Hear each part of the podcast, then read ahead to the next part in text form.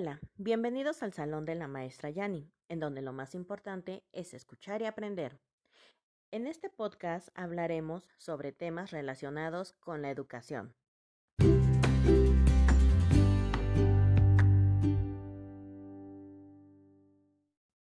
En la sección del día de hoy, aventuras de una docente en formación, y bueno, después de tanto tiempo que ha pasado por esto de la pandemia, les voy a platicar sobre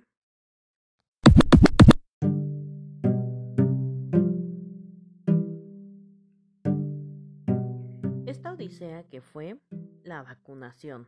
Sí, por fin llegó a México la vacunación y más exactos en Puebla Capital. Vacunaron a la población de 18 a 29 años. Y entrando más en contexto, todo esto se debe a causa del coronavirus, COVID-19. Es por esto que se tuvieron que cerrar desde los trabajos, centros comerciales y hasta las escuelas. Incluso esto, esto fue a nivel mundial a partir como principios del 2020. Por todo este tiempo estuvimos en confinamiento y con mucho temor a este virus porque sí, afectó a mucha parte del mundo. Y bueno, como les comentaba, ocasionó que las clases fueran de manera virtual y de manera a distancia. De manera virtual quiere decir que en línea nos conectábamos en Zoom, Meet o alguna plataforma digital. De ahí, a distancia, aquí en México se implementaron los cuadernillos, incluso se implementó lo que es Aprende en Casa, se implementó estaciones de radio. Incluso había, la verdad, héroes sin capa llamados maestros que trabajaban en comunidades rurales, los cuales iban de casa en casa entregando los cuadernillos. Y sí, ha sido demasiado difícil el aprendizaje por este medio, pero seguimos adelante. Y en lo personal, en mi proceso de aprendizaje en la normal, sigo estudiando en la normal, ya pasé a quinto semestre.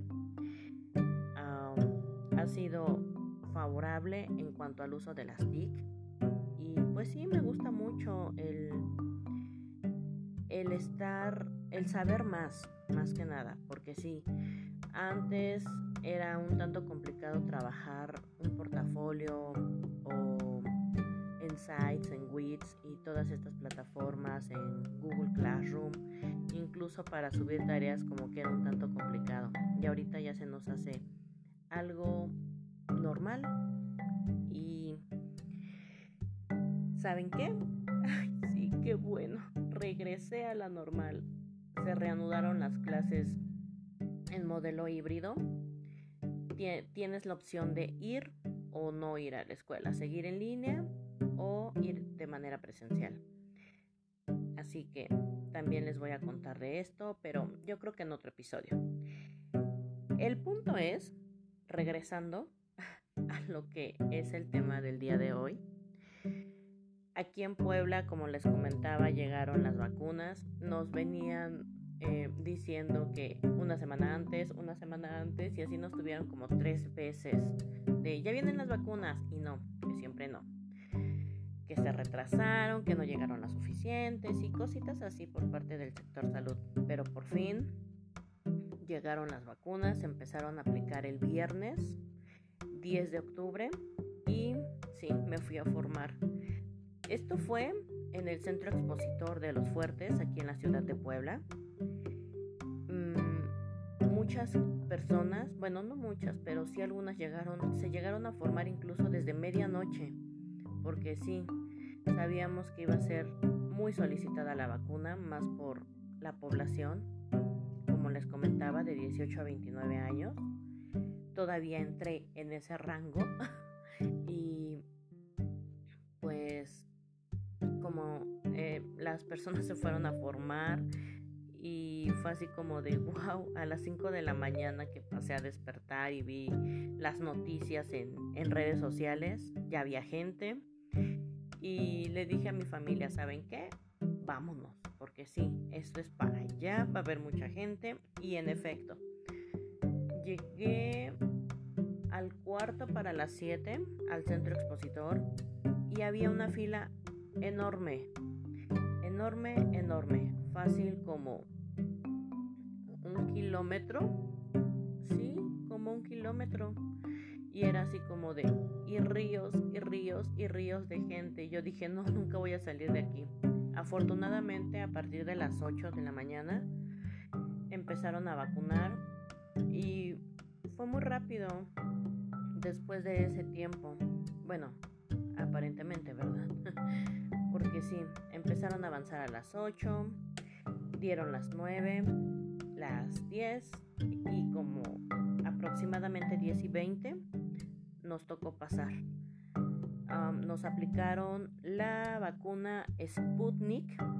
Esto quiere decir que esta vacuna es rusa.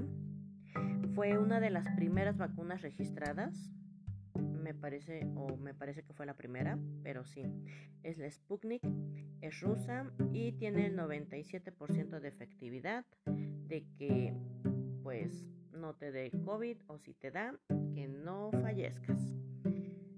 Así que esta vacuna es de dos dosis.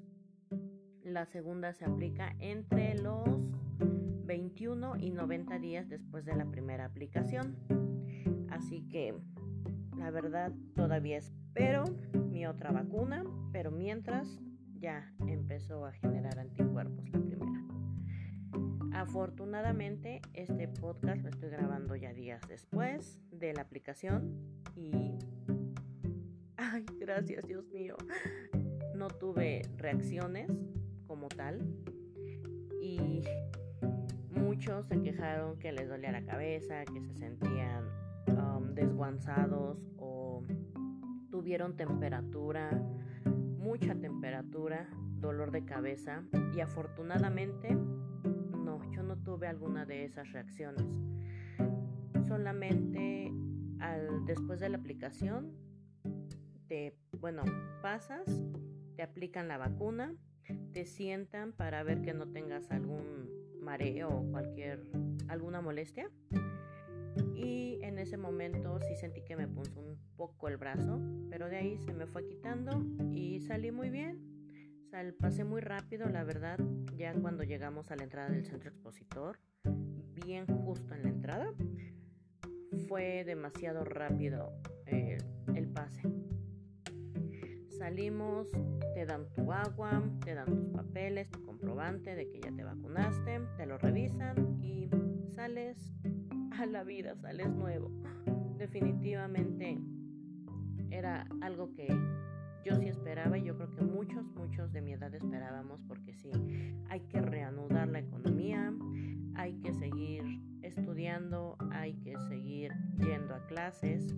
Como les comentaba, yo ya voy de manera presencial y pues sí, quiero ir un poco más segura.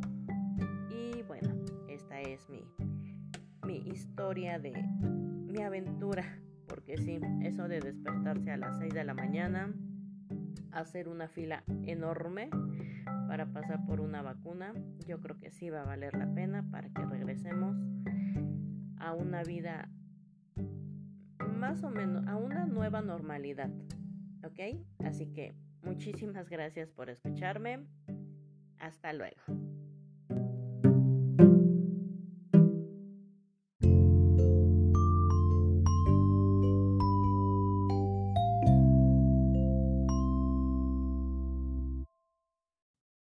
Es todo por el día de hoy. Muchísimas gracias por escuchar este podcast, aquí en el Salón de la Maestra Yani, en donde lo importante es escuchar y aprender. Nuevamente, gracias, hasta luego y que tengas un lindo día.